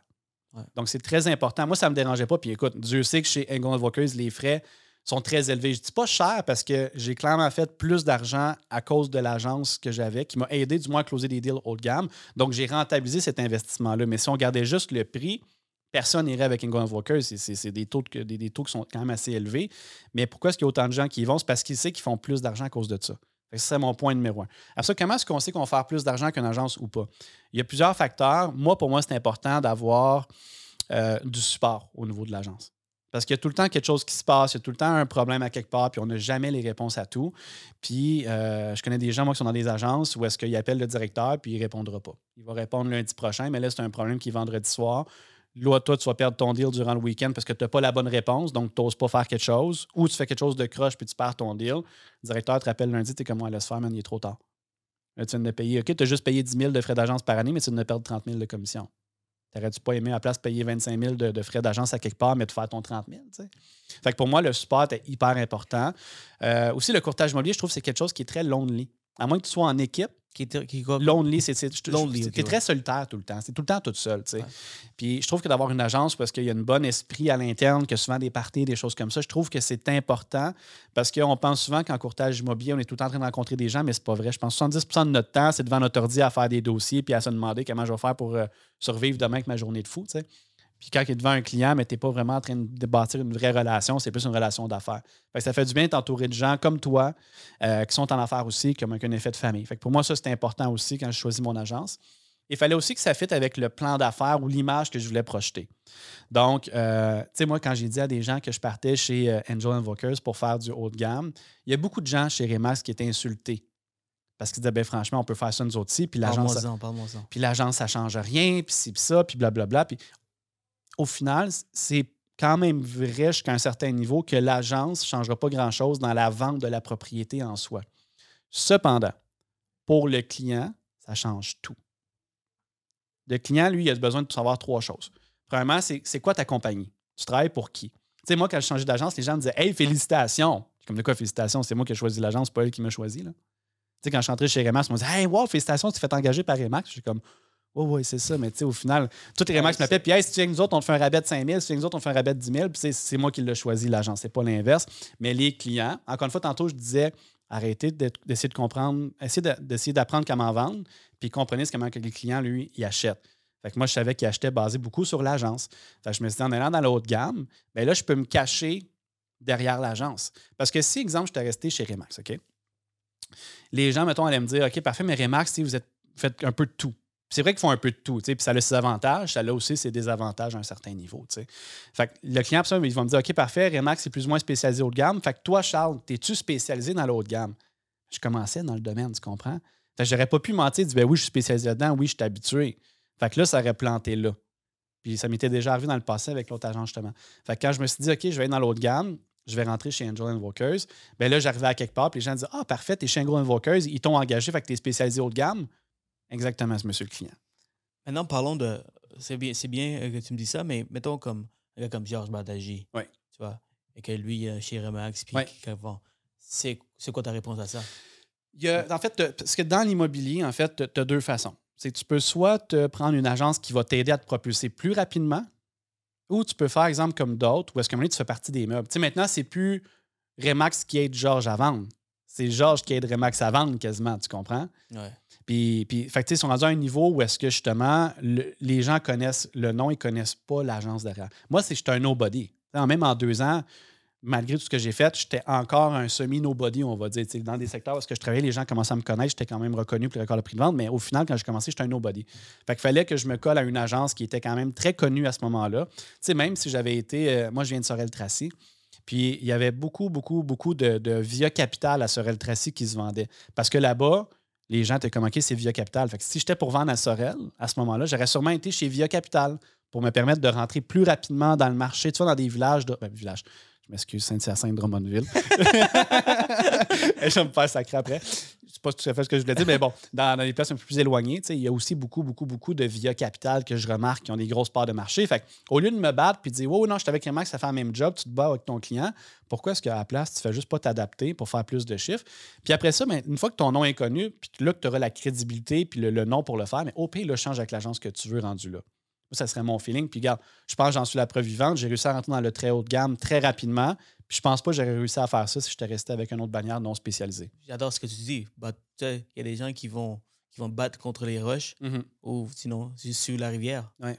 Euh, suivre le flot, suivre, le, suivre l'eau, en fait. Mm-hmm. Alors toi, toi, ce que tu as, fait, c'est juste essayer de trouver la meilleure façon d'aller plus rapidement. Ouais et, non le contraire, c'est-à-dire que, you know what, je vais me battre contre euh, les géants mhm. quand je peux le faire moi-même de, de, de, en, en, en, trouvant, en alliant, alliant, ouais. alliant avec. Euh, Puis moi, ça m'a aidé beaucoup. C'est pour, pour terminer, mettons, là-dessus, cette petite affaire-là. Des fois, je me battais contre des gros courtiers très reconnus. On, sur la rive sud, sans nommer de nom, mais il y avait des gens que c'est eux qui venaient tout le temps, exemple, dans le boisé de Boucherville. Puis j'aurais pu, j'aurais pas pu m'asseoir à la table avec les vendeurs ça n'avait pas été de mon agence à ce moment-là. Parce que les gens savaient que l'agence faisait exemple du haut de gamme, mais ça savait pas c'était qui Charles Morin. Mais si j'avais été, mettons, la même bannière que l'autre courtier qui est déjà connu dans ce coin-là, il n'y aurait pas eu de questions posées. C'est comme, OK, on prend tel courtier, puis moi, j'aurais même pas pu rentrer dans la porte pour faire ma présentation. Je vais, je vais, renommer mon podcast pour dire euh, c'est un podcast qui n'a pas de filtre. Hmm. On dit les vraies choses. Tu vois, parce qu'il y a c'est c'est challengeant comme question. Puis tu as été vrai. Donc j'apprécie vraiment le fait que tu as été vrai. Et euh, je pense que beaucoup de mes écouteurs vont apprécier et non faire le contraire. Mm. Parce que vous voulez quelque chose que vous pouvez apprendre sans fil? Parce qu'il y a beaucoup de personnes, mettons que vous allez chez un Remax, que ce soit vous multiprès, que ce soit planiprès, peu importe, ils vont essayer de vendre leur service. Puis si vous posez la question, euh, qu'est-ce qui est mieux? Est-ce que c'est est -ce c'est plus intéressant d'aller ailleurs pour vendre de haut de gamme? Qu'est-ce vous, que vous pensez qu'ils vont dire? Ils vont dire non, non, reste chez nous, tu peux vendre du haut de gamme aussi. Donc, le podcast, c'est on n'est on, pas euh, lié hmm. à aucune agence, puis on, dit les vraies affaires, puis j'apprécie le fait que tu, euh, tu, tu, as vraiment été transparent avec euh, ton, opinion, puis je suis avec toi. Je, je pense que c'est la bonne chose à faire, surtout au début, mm-hmm. pour aller plus rapidement. Donc, euh, tu ne bats pas contre le marché, tu vas avec le marché. Ah, exactement. Ah, c'est vraiment de voir comment est-ce que le client, lui, achète, encore une fois, c'est quoi pour lui les accrocheurs, les irritants. Puis le but, ben, c'est d'enlever le plus possible les irritants pour te passer plus facilement dans le tout. T'sais. Fait qu'il y a vraiment là la grosse différence. Puis ça fait penser aussi un moment donné à, un autre point que j'avais lu cette, la semaine passée. Puis justement, au lieu de dire au client ce que vous vendez, expliquez pourquoi est-ce que vous le vendez. Tu sais, exemple, j'avais un, exemple, c'était euh, Apple, Apple puis iPod. Tu te souviens des iPods? Est-ce que tu te souviens que c'est Apple qui avait été comme. Euh, c'est eux qui ont été reconnus comme étant les, les, ceux qui ont apporté le MP3. Oui, c'est ceux qui ont révolutionné le MP3. Ouais. C'est ce qu'on pense. Mais en fait, savais-tu que 22 mois avant, il y avait une compagnie qui s'appelle Creative qui était euh, en Asie, je pense que c'était au Singapour, quelque chose comme ça, qui ont inventé en fait le MP3 réellement. Puis 22 mois après, c'est là que Apple est arrivé sur le marché. Puis finalement, ben, tout le le, crédit est revenu à Apple, à Apple puis iPod parce qu'ils pensaient que c'était eux, mais eux ont pris la même technologie que Creative avec les MP3. Mais la différence ici, c'est que les annonces en fait de Creative, c'était 5 GB MP3 player. Puis après ça, iPod sont arrivés avec euh, c'était 1000 chansons dans vos poches ou 1000 chansons dans votre poche, quelque chose comme ça. Puis ça aussi, je pense que c'est important quand on rencontre un client, c'est de lui dire Hey, on fait 300 transactions par année, on est la meilleure agence, on a la meilleure équipe, c'est ça. Ça, by the way, tout le monde le dit. Il n'y a personne qui arrive et dit Hey, by the way, on a l'agence numéro 6 dans le marché, on n'est pas si bon que ça, mais on fait des bons prix. Il n'y a personne qui fait ça, tu comprends? Mais pourtant, tout le monde le dit, tout le monde dit hey, on est les meilleurs, on est ici, on est ça. Mais plutôt de leur dire Écoutez, le fait qu'on fasse 300 transactions par année fait en sorte qu'on a un bassin d'acheteurs incroyable. Pourquoi? Parce que les acheteurs savent qu'on a beaucoup d'inventaire. Puis évidemment, si on cherche une voiture, allez-vous aller au concessionnaire qui a une voiture ou celui qui en a 100 dans cours? On va aller chez celui qui en a 100 en premier. Puis si on ne trouve pas, là, on va aller là. Fait que le fait qu'on fasse plus de transactions, qu'est-ce que ça veut dire pour vous, monsieur le client, concrètement? Pas juste qu'on fait de l'argent, mais aussi que les acheteurs viennent nous voir en premier avant d'aller voir la compétition qui en font juste 50 ou 10 par année. Voyez-vous comment est-ce que ça, ça peut être payant pour vous de faire affaire avec nous. Puis ça, je voulais le dire depuis tantôt, j'étais quand même, il faut que je le plug à quelque part, comme ça a comme plus ou moins rapport, mais ça aussi, c'est un gros plus que les courtiers doivent apporter. Parce que moi, encore cette semaine, j'avais une, qui me disait, mais quand je fais ma présentation, je dis à tout le monde, hey, on a un directeur, on a deux adjointes, on est ci, on a ça. Mais je suis comme moi, mais ça veut dire quoi ça pour le vendeur? Ça veut dire quoi ça pour ton client? Moi, justement, quand j'étais solo, je leur disais justement le fait que, je sois un courtier solo, mais avec une équipe administrative derrière moi, fait en sorte que je suis là pour chaque étape du processus. Donc, il n'y a pas de feuille qui se perd dans les dossiers quand on transfère demain tout le temps. C'est un peu ça que moi je disais, c'est un peu ça qui plate avec les grosses équipes. C'est souvent, en fait, le fait qu'on ne va pas avoir le courtier qui est venu signer le mandat, on ne le revoit plus, c'est les courtiers qui sortent de l'école qui font les visites. Mais si j'étais en équipe, j'irais changer mon speech encore. Le fait que vous soyez qu'une équipe, l'avantage pour vous, c'est qu'il y a tout le temps quelqu'un disponible. Il y a tout le temps quelqu'un de spécialisé dans chaque étape du processus. Puis une fois que tu as donné ton point, c'est tout le temps important de dire au client voyez-vous comment est-ce que ça, ça peut être payant pour vous? Ou croyez-vous que ça, c'est la meilleure stratégie pour faire le meilleur prix possible pour vous? Parce qu'il faut qu'ils te disent un oui, il faut qu'ils acquiescent avant que tu passes au prochain point. Puis souvent, les gens, ce qu'ils font, c'est qu'ils shootent. On fait 300 transactions par année, on fait une mise en marché qui est ici, on a meilleur. Puis à la fin, le client comme parfait, merci beaucoup, je pense, puis je te reviens. Poser des questions. Oui, poser des questions. Good, Charles. On a quand même fait le tout. Y a-t-il quelque chose que tu veux, aimerais rajouter avant que je te pose les dernières questions? Non, je te dirais. honnêtement, on peut faire un podcast de 3, 3 heures, Joe Rogan. Mais on a tous des, du monde d'affaires, donc je veux qu'on garde ça Absolument. à, environ une, une, heure et demie. Donc, dis-moi, euh, y a-t-il quelque chose que tu aimerais rajouter? C'était pas mal ce petit point-là, en fait, que je sais quand même, il faut que je le plug à quelque part, l'exemple entre Apple et euh, Creative. C'est vraiment par rapport à expliquer beaucoup notre why aux clients et non pas juste dire qu'est-ce qu'on fait, mais pourquoi qu'on le fait. Absolument. Donc, euh, les questions bullet points. Un des livres que tu recommandes à tous les courtiers immobiliers de lire? Est-ce que tu lis, premièrement? C'est ça ma question. attends, je vais prendre tes trucs là. Ouais. Est-ce que tu lis, Charles? Moi, je lis à peu près un livre à toutes les semaines ou deux. Parfait. Donc, prochaine question. Tu m'as dit oui. Ouais. C'est quoi ton livre? Je disais, pour les courtiers immobiliers, ouais. Euh, Ou dans la vente, peu importe. en fait, j'en aurais peut-être deux. Parfait. Il y en a un, c'est How to Win Friends and Influence People de Dale Carnegie. Encore une fois, on parle de psychologie, on parle de builder des relations. Puis ça, je pense que les courtiers ont oublié. C'est pas des maisons qu'on vend, c'est des relations qu'on fait. Fait que ça, enlever le côté technique, de lire des livres sur comment est-ce qu'on vend plus ou d'immobilier, c'est pas ça que vous vendez, c'est des relations. Fait que How to Win Friends and Influence People. Je, veux vraiment préciser ça parce que il y, a des gens qui se demandent comment ça, ce courtier a tellement de références. Ouais repeat business, puis que l'autre, il cherche tout, tout, le temps pour la nouvelle business. Relationnel. Relationnel. Parce que lui, il travaille sur des transactions. C'est one transaction to another, tout, les, tout le temps. Puis à un moment donné, euh, il donne jamais un bon service. Les gens s'attachent jamais à cette personne. Tandis que Charles, une des raisons pourquoi lui, il a, il a réussi aussi rapidement, aussi vite, c'est parce qu'il a travaillé sur la relation. un petit point aussi, moi, j'étais très rarement au notaire, ça n'a pas rapport, mais les gens pensent que donner un bon service, c'est d'être présent à toutes les étapes du processus, puis aider au notaire, puis être là à licher les fesses du client tout le temps, c'est pas ça. Fait que on a peut-être les gens qui ont des questions par rapport à ça qui me reviendront, mais moi, j'étais très rarement au notaire aussi. Pourtant, les gens me référaient, étaient heureux du service et tout. Là. Wow, OK. Fait que donner un exemple là-dessus. Puis aussi, un, petit point aussi par rapport à. On parlait de conversation, je fais ça très rapidement. C'est en fait, dans la vente, c'est pas compliqué c'est les conversations vont faire en sorte que vous allez vendre plus. Pourquoi? Parce que des conversations mènent à des relations, des relations mènent à des opportunités, et les opportunités mènent aux ventes. OK? Puis moi, ce que je faisais, tu fais quand même un petit bout, tu me suis, tu m'avais invité au podcast hein, parce que tu m'as vu sur les réseaux sociaux. Qu'est-ce que je faisais beaucoup? C'est je faisais beaucoup de stories, puis des petits lives et autres, et je parlais du marché immobilier où je donnais des petits cues. Puis qu'est-ce que ça faisait? C'est que les gens venaient me poser des questions.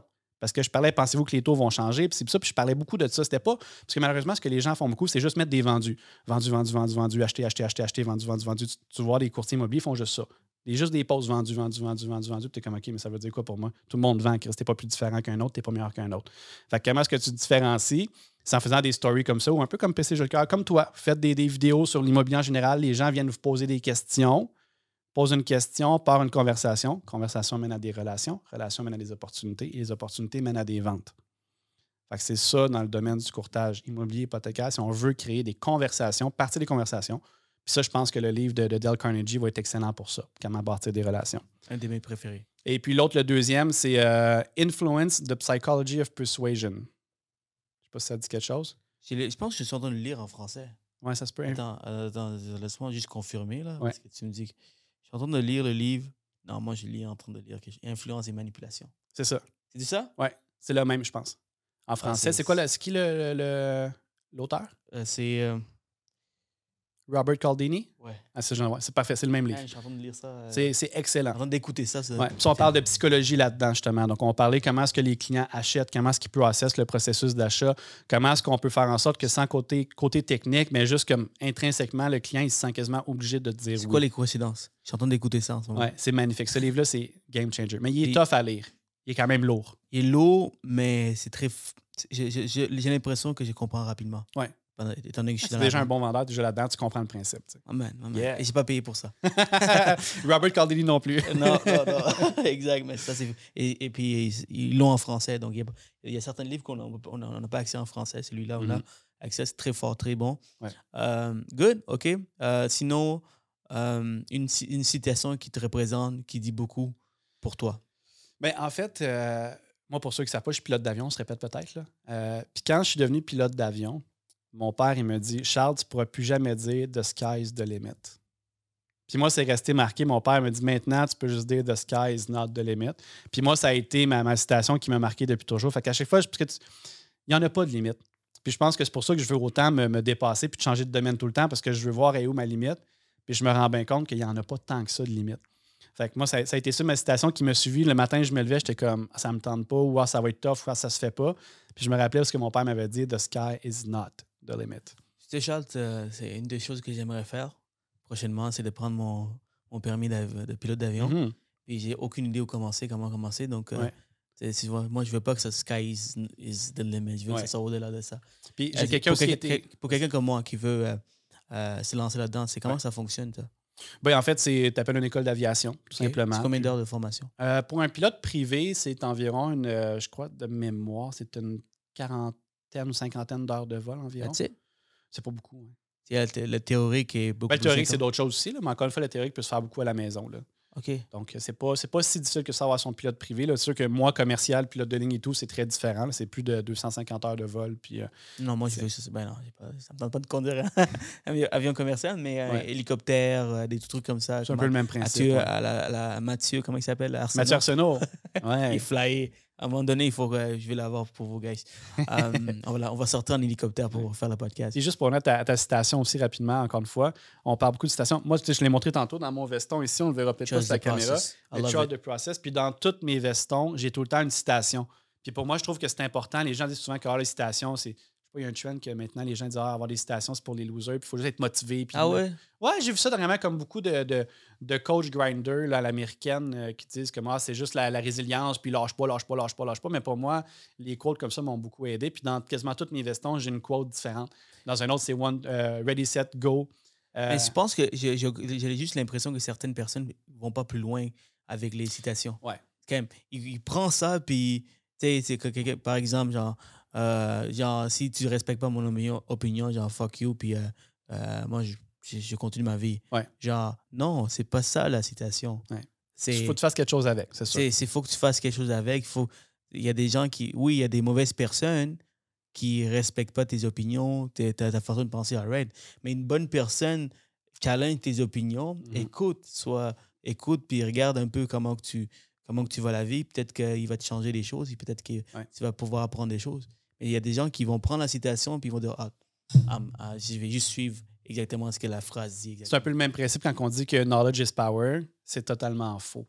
Pourquoi? Parce que knowledge without action is not power. Fait que de avoir tout le knowledge du monde, si tu fais rien avec, il n'y a aucun pouvoir relié à ça. C'est le même principe. Les citations, c'est beau les écouter, les entendre, les lire et tout. Mais après ça, si tu ne passes pas à l'action, ça ne changera pas grand-chose non plus. Absolument. C'est ce qu'on fait aujourd'hui, tous les, tous les conseils que Charles a donnés. Si vous ne prenez pas en application, mm. Hey, just lost your time. Yep. Uh, merci Charles. Toujours un plaisir de t'avoir. Euh, j'espère qu'il va y avoir une troisième. Uh, qui sait? Ouais, qui, sait? On ne sait pas. Um, alors, merci encore. Puis, guys, si vous voulez contacter Charles, on va laisser ses coordonnées dans la vidéo puis dans la description. Vous pouvez contacter. Charles, euh, merci. Merci à toi. Euh, donc, à la prochaine. Yes. Alright tout le monde, j'espère que vous avez apprécié l'épisode. Pour plus de contenu, cliquez la vidéo ici ou ici.